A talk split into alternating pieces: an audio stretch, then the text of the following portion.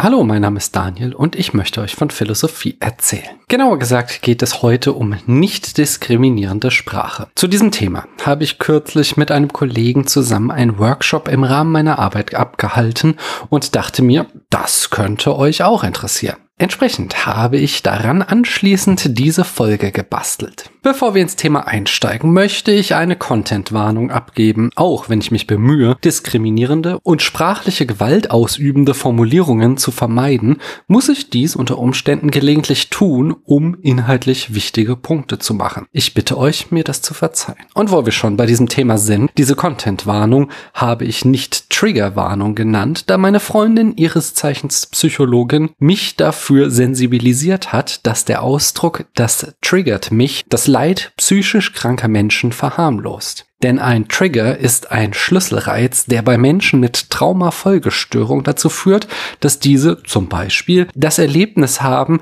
sich wieder in der Gefahrensituation zu befinden. Das geht mit panischer Angst einher. Es können aber auch andere Symptome hervorgerufen werden. Wir sollten das auf jeden Fall nicht verharmlosen. Womit ich aber nicht sagen will, dass diskriminierende Sprache kein Trigger sein kann. Ganz im Gegenteil. Deshalb spreche ich heute darüber. So, jetzt aber Butter bei die Fische. Ich möchte mit einem Zitat aus Sprache und Sein von Kypra Gümüşay beginnen. Stellen Sie sich vor, ein Spanier kommt auf eine Schifffahrt nach Mexiko vom Kurs ab und legt am Hamburger Hafen an. Er entdeckt für sich also tatsächlich Hamburg. Doch nun stellen Sie sich vor, dieser Moment ging als Entdeckung Hamburgs nicht in seine persönliche, sondern in die Weltgeschichte ein. Als hätte es vor ihm noch nichts gegeben. Keine Geschichte, kein Leben, keine Tradition.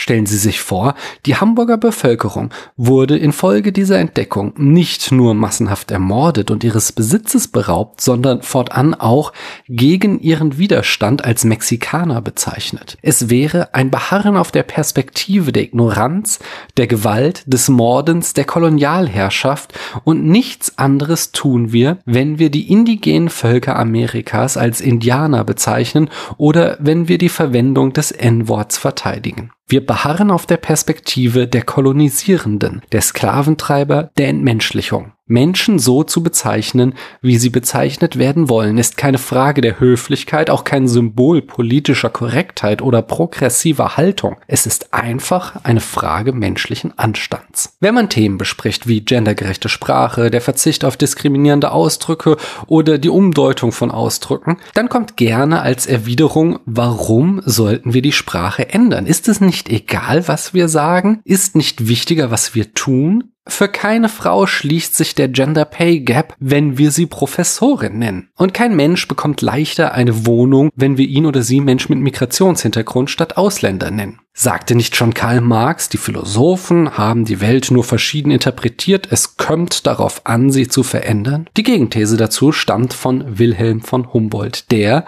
nachdem er viele verschiedene Sprachen untersucht hatte, die ihm sein Bruder Alexander von seinen Reisen mitgebracht hatte, zum Schluss kam, die Sprache ist das bildende Organ des Gedanken. Wir denken in Sprache. Du bist mit dir den ganzen Tag mit Sprache die Welt um dich herum am Aushandeln und am Interpretieren. Und wie wir denken, wird auch immer unser Handeln beeinflussen. Aber weil Sprache ein so intimes Medium ist, weil sie etwas ist, das in unserem Kopf steckt, ist es auch verständlich, warum es Widerstände gibt, wenn man Menschen sagt, sie sollen bestimmte Wörter nicht mehr verwenden und sie sollen stattdessen andere benutzen. Denn Sprache ist etwas so Persönliches. Zu uns Gehörendes, dass diese Aufforderung leicht verstanden werden kann als mit dir stimmt etwas nicht. So wie du denkst, ist es nicht richtig oder gar du bist nicht ganz richtig im Kopf. Entsprechend plädiere ich dafür, mit Fingerspitzengefühl Menschen klarzumachen, warum viele unserer althergebrachten Wörter problematisch sind. Denn dass es so ist und warum, darum geht es heute. Die folgenden Überlegungen habe ich aus einem schönen Vortrag des Sprachwissenschaftlers Anatol Stefanovic. Als weitere Quellen zu dieser Folge dienten mir vor allem Sprache und Sein von Kypra Kümüşay und was weiße Menschen nicht über Rassismus hören wollen, aber wissen sollten von Alice Hasters. Eine der Grundfunktionen von Sprache ist die Benennungsfunktion. Wir haben ein Ding in der Welt und dem heften wir ein Etikett an etwa Hund. Die Frage ist, wie läuft dieses Anheften ab? Wir laufen ja nicht mit Post-its durch die Welt und kleben überall Etiketten drauf. So, du bist jetzt ein Hund. Die Benennung läuft stattdessen über Wissensfelder. Jedes Wort bringt ein ganzes Modell über die Wirklichkeit mit sich. Das Wort Hund öffnet in unserem Kopf eine ganze Wissensstruktur. Wenn wir Hund hören, machen sich in unserem Kopf Assoziationen auf, wie hat Fell, ist treu, holt Stöckchen, ist wuschelig, bellt, Schokolade ist giftig, hat eine kalte Nase, hört aufs Wort und so weiter. Und dieses Wissensfeld hilft uns, das Ding in der Welt strategisch einzukreisen und festzumachen, was wir Hund nennen und was nicht. Jetzt können wir das Ding aber nicht nur Hund nennen. Wir können auch andere Worte verwenden. Etwa Welpe. Das hat zur Folge, dass sich das Wissensfeld, das wir damit verknüpfen, etwas verändert. Nicht komplett, aber einige Begriffe kommen hinzu, etwa jung oder süß und andere fallen weg, wie zum Beispiel hört aufs Wort. Aber was ist, wenn wir das Ding in der Welt jetzt nicht mehr Welpe, sondern Köter nennen? Wie verändert sich dann das Wissensfeld? Na, fallen euch Assoziationen ein? Und sind die positiv oder negativ?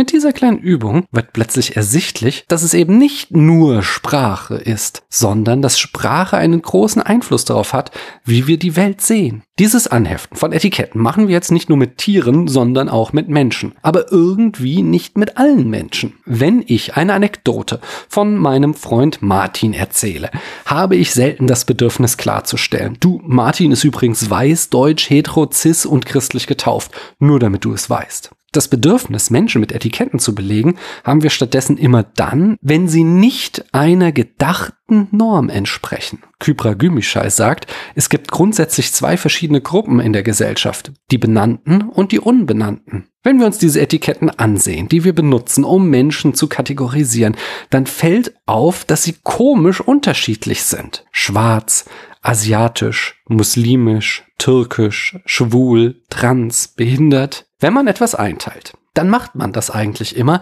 innerhalb einer Kategorie. Bäume unterscheiden wir in Buchen, Birken, Tannen, Eichen und so weiter. Die sind alle von der gleichen Art. Aber Menschen unterscheiden wir mal nach Hautfarbe, dann nach kontinentaler oder Landeszugehörigkeit, nach Glaube, nach sexueller Orientierung, Geschlechtsidentität oder körperlicher Beschaffenheit. Das ist so unordentlich scheint keinem System zu folgen. Aber das System wird klar, wenn wir uns mal von jedem dieser Begriffe das Gegenteil anschauen. Denn dann landen wir bei unserer gedachten Norm der Unbenannten. Weiß, europäisch, christlich, deutsch, hetero, cis, able.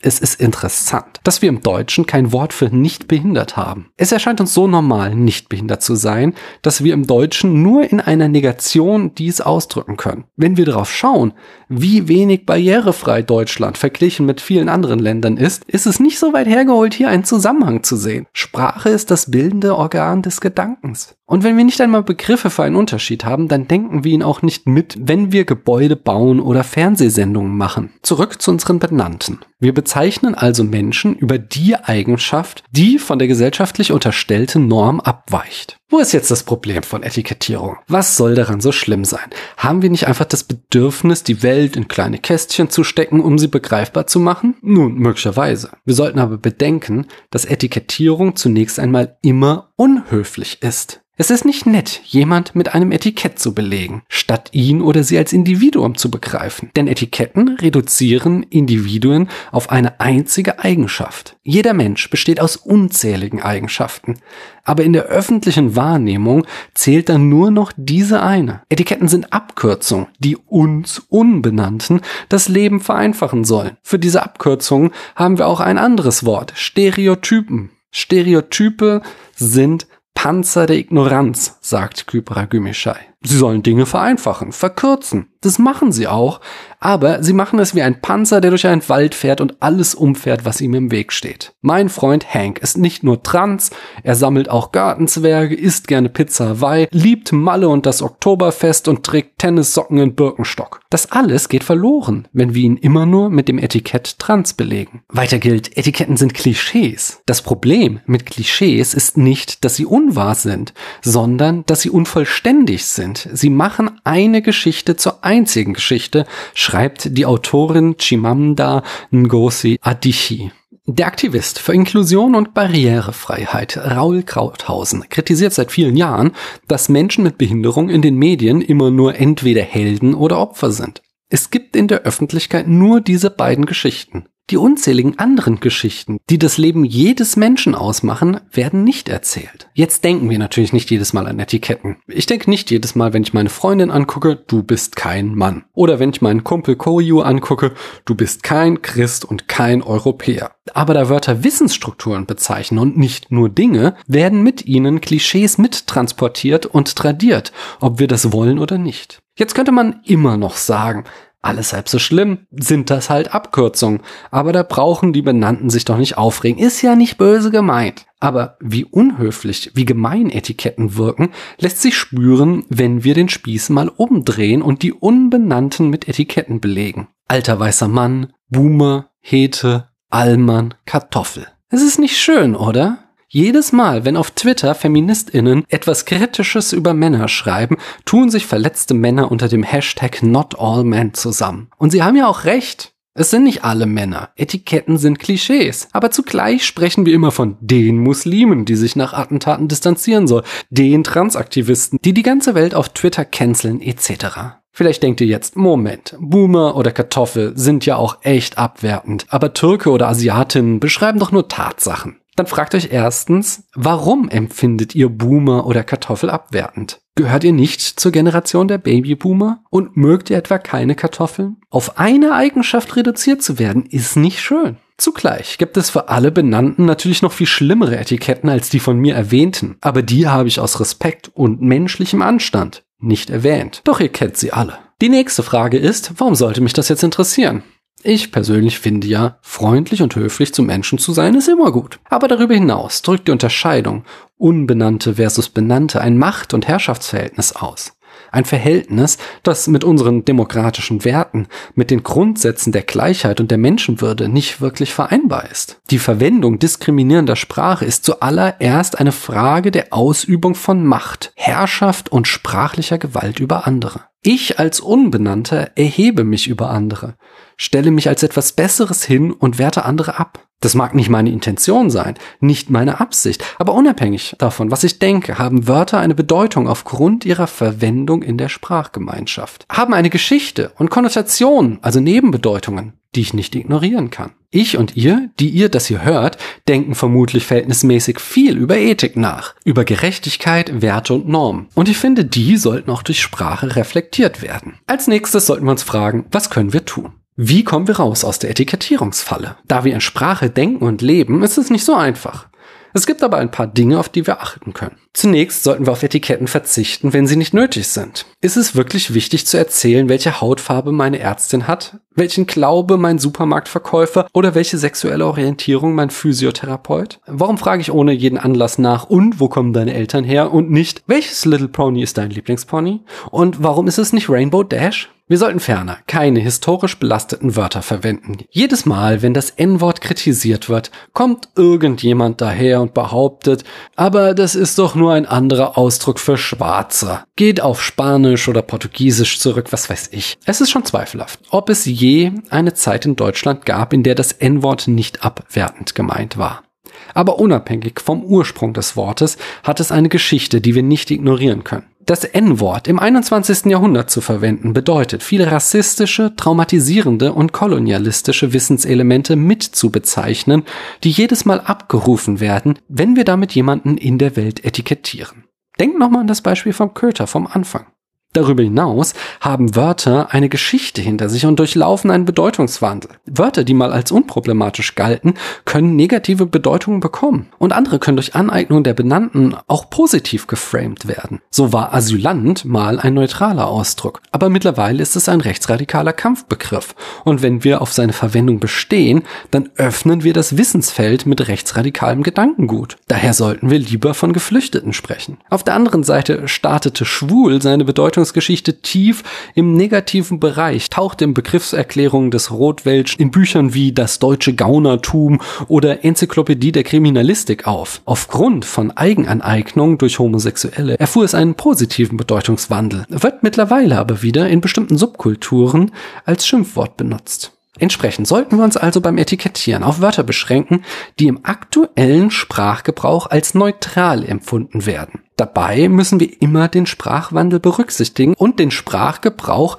regelmäßig anpassen. Ja, das ist ein bisschen anstrengend. Wir können nicht einfach Wörter automatisch abrufen. Stattdessen erfordert es immer einen extra Denkschritt, ob man das noch sagen darf. Aber mal ehrlich, jeder Besuch in einer anständigen deutschen Bäckerei mit ihren 30 Millionen Gebäcksorten erfordert mehr aktive Denkarbeit bei der Entscheidung, was wir essen wollen. Als nächstes können und sollten wir die den Etikettierungen zugrunde liegenden Wissensstrukturen explizit machen. Den Satz Blondinen sind dumm nehmen wir eher hin als eine helle Haarfarbe reduziert die Synapsendichte im Gehirn. In diesem Bereich gehört auch das Gender-Sternchen, das offenlegt, dass es nicht nur Männer in der Gesellschaft gibt, sondern Männer, Frauen, nicht-binäre, genderfluide und so weiter. Gerne wird als Gegenargument behauptet, das generische Maskulinum sei ja nur ein grammatisches Genus und kein Sexus. Somit liege beim Gender-Sternchen eine Kategorienverwechslung vor. Aber wenn wir einfache Proben mit dem generischen Maskulinum machen, dann kommen uns überraschend leicht männliche Assoziationen in den Kopf. Wir sagen der Mensch und meinen angeblich Männer und Frauen damit. In der Ode an die Freude schreibt Schiller aber, alle Menschen werden Brüder und nicht alle Menschen werden Brüder und Schwestern. Könnte es sein, dass er bei der Mensch nur an Männer dachte? Welche Assoziation habt ihr, wenn ihr den Satz hört, der Mensch erschlug seine Frau? Und dann den Satz, der Mensch erschlug seinen Mann? Habt ihr beim zweiten Satz wirklich als allererstes an eine Frau gedacht? Das bedeutet es, zugrunde liegende Wissensstrukturen explizit zu machen. Zwei weitere Beispiele für die Wissensstrukturen, die mit dem grammatischen Geschlecht verbunden sind. Im Deutschen sagen wir die Brücke. In psychologischen Studien kann man belegen, dass wir Brücken eher mit Attributen assoziieren, die wir als typisch weiblich ansehen, wie elegant, geschwungen, bögen, luftig. Im Spanischen hingegen sind Brücken männlich. El puente. Und bei Experimenten belegen Probanden sie eher mit Attributen wie stark, stabil, kräftig und tragen, die wir als typisch männlich ansehen. In einer anderen Studie fragte man kleine Mädchen, ob sie sich vorstellen können, später einen Beruf zu ergreifen. Berufe kamen für die Mädchen viel eher in Frage, wenn man von Baggerfahrerin, Ärztin oder Anwältin sprach, als wenn man es beim generischen Maskulinum ließ. In den letzten Wochen erschienen wieder einige Think Pieces, dass das Gender-Sternchen böse sei, weil es die Gesellschaft spalte. Studien, wie ich sie erwähnt habe, seien unpräzise und es gebe keine Verbindung zwischen grammatischem Genus und Gender. Dazu ein grundsätzliches Argument von mir, über das ich euch bitte nachzudenken. Wir leben in einer patriarchalen Welt. Männer sind an der Macht. Und das nicht erst seit gestern, sondern schon so gut wie immer. Denkt an unsere ältesten Bücher, Gilgamesh und die Ilias. Auch da sind schon Männer an der Macht. Das ist jetzt einfach erstmal eine Tatsachenbeschreibung. Ob du das kritisieren willst, steht auf einem ganz anderen Blatt. Es ist einfach so. Das kann niemand leugnen, der oder die ernsthaft an dieser Debatte teilnehmen will. Weiter können wir nicht ernsthaft leugnen, dass die Welt Einfluss auf die Sprache hat. Ich brauche nur Worte zu sagen wie Inzidenzen, R-Wert, Maske, Isolation oder Füllstände, Nord Stream, Sondervermögen und schon seht ihr, wie die jüngste Vergangenheit Einfluss auf unsere Sprache hatte. Wie wahrscheinlich ist es da, dass die Tatsache, dass die Welt von Männern regiert wird, keinen Einfluss auf unseren Sprachgebrauch hatte? Okay, Bevor jetzt jemand schreit. Meine Beispiele für den Einfluss von Corona und dem Ukraine-Krieg waren alle lexikalisch und nicht grammatisch. Grammatikalische Änderungen finden langsamer statt. Das ist eins Tatsache. Es ist dennoch so unrealistisch, dass eines der ältesten Machtverhältnisse unserer Welt sich auch auf die Grammatik ausgewirkt hat? Ich mache mal weiter. Hier geht es ja nicht nur ums Gendern. Ein anderes Beispiel, um Wissensstrukturen explizit zu machen, ist der Ausdruck sexuelle Belästigung. Kypra Gümüşay schreibt in Sprach und Sein, dass es in den 1960ern noch kein Wort dafür gab, so dass Frauen ihre Erfahrung am Arbeitsplatz gar nicht beschreiben konnten. Entsprechende Sprüche oder Berührungen durch Kollegen und Vorgesetzte wurden schlichtweg als Flirten bezeichnet, also als etwas Positives. Erst als sich die Unterscheidung zwischen dem erwünschten Flirten und der unerwünschten sexuellen Belästigung sprachlich fassen ließ, ließen sich Fehlverhalten und Straftaten in der Gesellschaft thematisieren. Diese Erkenntnis fand ich übrigens so krass, dass ich sie im digitalen Wörterbuch der deutschen Sprache überprüft habe und in der Tat findet sich der Ausdruck sexuelle Belästigung in Textkorpora vor den 90er Jahren faktisch nicht. Beispielsweise findet sich im Textarchiv der Berliner Zeitung zwischen 1945 und 1993 kein einziger Eintrag dazu. Zwischen 1993 und 2005 sind es hingegen schon 390. Wenden wir uns einer anderen Wissensstruktur zu. Alice Hasters schreibt, dass viele Menschen eine falsche Vorstellung davon haben, was Rassismus ist. Sie sagt, doch in einer Welt, in der Ungleichheit besteht, ist auch Rassismus ungleich gewichtet. Viele Menschen gehen davon aus, dass grundsätzlich jede Person von Rassismus betroffen sein kann. Diese Menschen sehen Rassismus als rein individuelle Haltung. Wie ein einzelner Mensch die Welt für sich ordnet, hat erst einmal wenig Konsequenzen. Doch Rassismus ist ein System, das mit der Absicht entstanden ist, eine bestimmte Weltordnung herzustellen. Es wurde über Jahrhunderte aufgebaut und ist mächtig. Darin wurde die Hierarchie rassifizierter Gruppen festgeschrieben. Und sie lautet ganz grob so, Weiße ganz oben, Schwarze ganz unten. Wenn also jemand glaubt, Schwarze seien von Natur aus Weißen überlegen, dann ist das zwar theoretisch ein rassistischer Gedanke, aber praktisch ein recht wirkungsloser. Dafür gibt es keine Echokammer. Dieser Gedanke wird sich nicht in der Welt widerspiegeln. Anders ist es, wenn jemand glaubt, weiße Menschen seien Schwarzen überlegen. Und wenn wir schon dabei sind, Wissensstrukturen offenzulegen, dann sollten wir uns auch mal fragen, wen wir überhaupt als weiß ansehen. Alice hasst das? Denn wo ziehen wir die Grenze zwischen Schwarz und Weiß? Nicht unbedingt bei der Farbe der Haut. Farbenmäßig haben schwarze Menschen ein weitaus breiteres Spektrum als Weiße. Genetisch gesehen bin ich zu einem größeren Teil weiß als schwarz, weil es im Stammbaum meiner Mutter schon weiße Menschen gab, auf der Seite meines Vaters aber, soweit ich weiß, keine schwarzen Menschen. Aber Weißsein ist wie ein exklusiver Club. Da kommt man nicht einfach so rein. Meine Schwester zum Beispiel hat so helle Haut wie viele weiße Menschen auch. Doch sie wird genauso oft nach ihrer Herkunft gefragt wie ich wegen ihrer lockigen Haare, ihrer braunen Augen und ihrer vollen Lippen. Es gibt schwarze Menschen mit schmalen Lippen, glatten Haaren und blauen Augen. Was also macht einen schwarz? Wie muss man aussehen? Wo muss man herkommen, um schwarz zu sein? So viel erstmal dazu, die grundlegenden Wissensstrukturen explizit zu machen. Der nächste Punkt, um diskriminierende Sprache zu vermeiden, den wir machen können, ist, wir sollten Wörter verwenden, die die zugrunde liegende Unterscheidung möglichst genau bezeichnen. Das machen wir zum Beispiel, wenn wir jemanden, der oder die in Deutschland geboren ist, aber Eltern oder Großeltern hat, die aus einem anderen anderen Land stammen, als Menschen mit Migrationshintergrund bezeichnen, statt als Ausländer. Dabei sollten wir uns nach wie vor fragen, muss ich das Label überhaupt verwenden? Wenn ich erzähle, dass mein Freund Chan auf einer Konferenz zum Thema Tiernahrung eingeladen ist, muss ich dann erzählen, aus welchem Teil der Welt seine Vorfahren stammen? Oder ist es nicht viel wichtiger, was Chan über Tiernahrung zu sagen hat? Aber manchmal ist Benennung auch wichtig. Wenn ich sage, meine Freundin Beate trägt gerne grüne T-Shirts und kann in Frankfurt nicht Tram fahren, dann werdet ihr die Stirn runzeln. In diesem Fall ist es angebracht, ein möglichst präzises Etikett zu benutzen. Meine Freundin Beate sitzt im Rollstuhl und kann daher in Frankfurt nicht Tram fahren. Das nächste, was wir tun können, ist Eigenbezeichnungen zu übernehmen. Dabei müssen wir aber darauf achten, welche dieser Bezeichnungen In-Group und welche Out-Group-Bezeichnungen sind sind. Wir sollten also People of Color sagen, wenn wir von nicht weißen Menschen sprechen, aber die deutsche Übersetzung farbige, entschuldigt bitte die Erwähnung, ist wieder eine Fremdzuschreibung und sollte vermieden werden. Wir sollten auch ferner tunlichst vermeiden, das N-Wort, wie es im amerikanischen Hip-Hop verwendet wird, auszusprechen, da dies eine reine In-Group-Bezeichnung ist. Es ist nicht okay, die in den Mund zu nehmen, auch nicht um cool sein zu wollen, Quentin. Als nächstes sollten wir Personen immer als Menschen, als Individuen betrachten, nicht als Gruppen. Die Person mir gegenüber ist keine Kopftuchträgerin, sondern eine Frau mit Werten, Hobbys, Vorlieben, Abneigung und so weiter. Ihr ist möglicherweise ihre Märklin-Eisenbahn viel wichtiger als das Stück Stoff, unter das wir sie immer subsumieren. Denke immer daran, dein Gegenüber ist ein Mensch so verwundbar wie du. Menschen sind Individuen keine Symbole. Besonders im Internet ist schließlich noch wichtig, dass wir die Diskurshoheit behalten. Wir entscheiden, worüber wir reden. Wir setzen die Themen. Wir sollten uns keine Diskussion aufzwingen lassen. Kypra Gümüşay geht sogar so weit, dass wir im Diskurs Hegemonie anstreben sollten. Als demokratisch denkender Mensch habe ich da erst einmal einen ablehnenden Reflex. Meine liberale Seite schreit, wir müssen doch alle kritischen Stimmen hören. Aber es gibt einen Unterschied zwischen kritischen Thesen und menschenverachtender Pöbelei.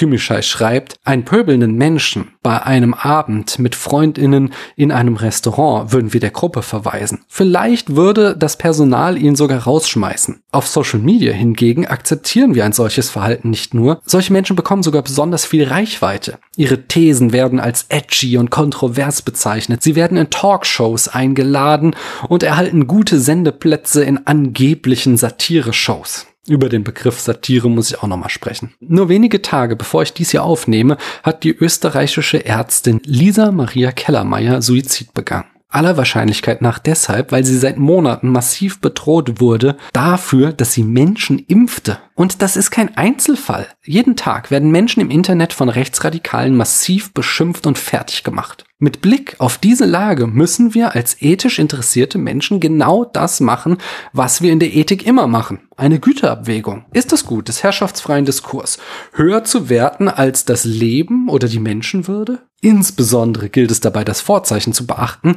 dass die extreme Rechte im Internet selbst diesen Diskurs missbräuchlich führt. Sie will gar nicht herrschaftsfrei und mit dem Ziel, ihre Meinung auch ändern zu können, diskutieren, sondern extrem manipulativ. Stellt euch vor, jemand würde bei einem Spiel dauernd schummeln. Würden wir dann immer noch sagen, es ist aber wichtiger, dass alle mitspielen. Wir dürfen niemanden benachteiligen, selbst wenn Karl-Heinz mit Schummeln gewinnt. Unter diesen Gesichtspunkten hört sich das Anstreben von Hegemonie für mich schon wesentlich sympathischer an. Das Institute for Strategic Dialogue hat 3000 Artikel und 18.000 Facebook-Kommentare analysiert und herausgefunden, 50% der Hasskommentare werden von 5% der Accounts abgegeben. Das ist nicht die Mitte der Gesellschaft. Das ist ein kleiner extremistischer Rand, der besonders laut schreit. Und wie würden wir das machen, Hegemonie im Diskurs anstreben? Das Schlagwort hier lautet Agenda Setting. Im Augenblick lassen wir uns den Diskurs oft von einer kleinen, rechtsextremen Minderheit diktieren. Wir fangen zum Beispiel an, Wörter wie Gutmensch oder Vogue negativ zu verwenden und sind schon wieder tief drin im rechtsextremen Wissensfeldern. Wir befinden uns seit Jahren in einer reaktiven Haltung und überlassen das Spielfeld den Agierenden am rechten Rand. Aber Wahlergebnisse zeigen immer dann, wenn wir anfangen, über Themen zu sprechen, zu denen Rechtsextremen nichts zu sagen haben, verliert ihr parlamentarischer Arm, die AfD, bei Wahlen an Stimmen. Immer wenn etwa das Thema Klimakatastrophe medial in den Fokus gerät, sinkt der skandalöserweise noch immer nicht braun eingefärbte Balken im Politbarometer. Ein Punkt, den wir tun können und vor allem sollten, um nicht diskriminierend zu sprechen, habe ich noch. Wobei ich nicht den Anspruch habe, dass diese Liste vollständig und abschließend ist. Denn das zielt schon auf meinen letzten Punkt ab. Wir sollten die Perspektiven derer, über die wir sprechen, einbeziehen. Wir dürfen keinen Absolutheitsanspruch, keine Definitionshoheit für uns proklamieren. Die Perspektive des weißen heterosexuellen Mannes gilt als Standard. Alice Hasters macht darauf aufmerksam, dass die allermeisten Filme aus seiner Sicht erzählt werden. Frauen sind dann bloß Love Interests und People of Color oder Homosexuelle sind nur Sidekicks. Und über den Schulunterricht schreibt Hasters mit Blick auf die deutsche Kolonialgeschichte. Weder unter LehrerInnen noch MitschülerInnen gab es eine Sensibilität dafür, dass nicht alle den gleichen Bezug zu den im Unterricht behandelten Themen haben. Der Lehrplan geht von einem weißen deutschen Standard aus. Alles, was davon abweicht, wird ignoriert. Es gibt keinen Leitfaden für den Umgang mit Emotionen, Spannungen oder Unsicherheiten, die auftreten können, wenn Menschen von Lehrgegenständen unterschiedlich betroffen sind. Das liegt unter anderem daran, dass es kein Bewusstsein dafür gibt, dass der Unterricht überhaupt von einer bestimmten Perspektive geprägt ist. Weiß, männlich, christlich und heterosexuell. Wir haben uns so sehr daran gewöhnt, dass diese Perspektive der Standard ist, dass wir sie oft als objektive Wahrheit ansehen. Wenn wir nicht diskriminierend sprechen wollen, dann sollten wir aber mit Menschen sprechen, die von Diskriminierung betroffen sind, ihnen zuhören und ihre Perspektive als mindestens gleichwertig zur Standardposition akzeptieren. Ich sage hier mindestens gleichwertig, weil hier natürlich wieder ein Machtgefälle drin steckt. Die Standardperspektive ist die Position der Macht.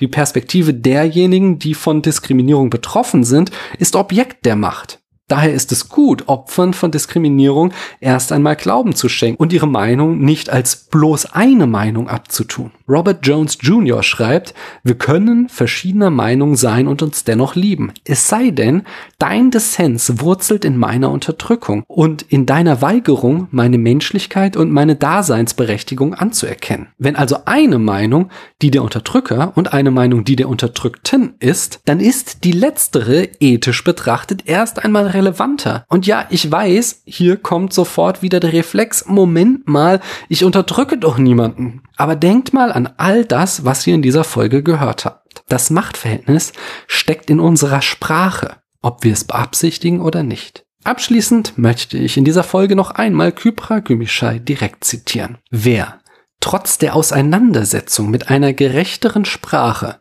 auf der Verwendung ächtender Sprache beharrt, der bekennt sich zur Ächtung von Menschen.